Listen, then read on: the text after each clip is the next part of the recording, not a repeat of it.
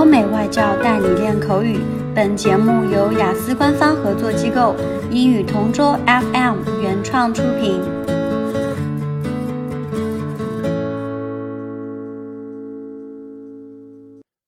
This is English Partner Topic Answers recording.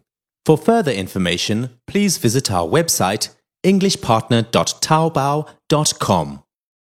Describe a sport that you have watched on TV before that you want to try. Bungee jumping. Oh, this topic is quite interesting. Whenever I'm asked to which sport I would like to try, I always give an answer with bungee jumping. Others would think I'm a tough person since this sport is classified under extreme sports.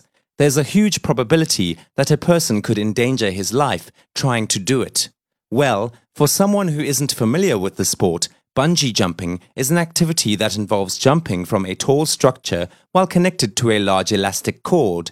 The tall structure is usually a fixed object such as a building, bridge, or crane. However, it is also possible from a movable object that has the ability to hover over the ground. Why do I like it so much?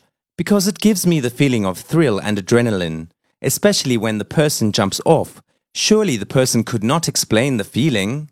It's sometimes scary to think about, but I would opt to do it maybe once. And if I enjoyed it, perhaps, I would push through doing the sport. Apparently, I came to like the sport when I watched a show that plays all kinds of extreme sports. I was instantly tickled pink about the idea that such a sport gives me excitement inside. To sum up, I guess if I find a place that offers a course in bungee jumping, I would surely take the risk. It's a weird feeling, but hey, it's something that I look forward to doing in the future.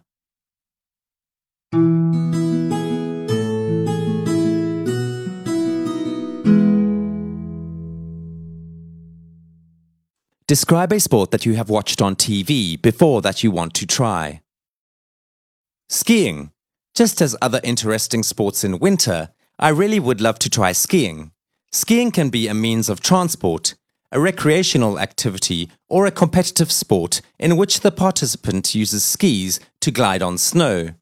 As a matter of fact, this kind of sport only exists in places where there is a winter season. At the same time, skiing requires a huge place to move around to entirely feel the sport.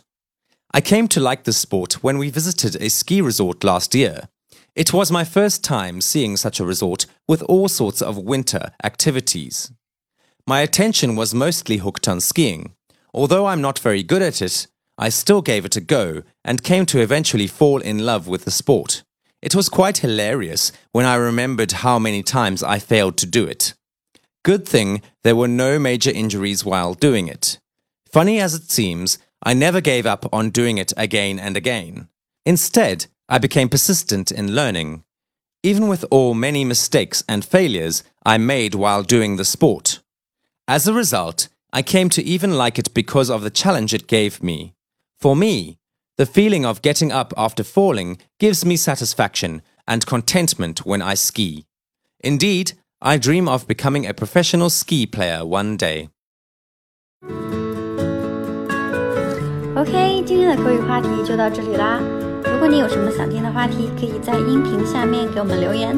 如果你想要获取更多关于雅思学习的内容，可以关注我们的微信公众号“英语同桌”，我们下期再见。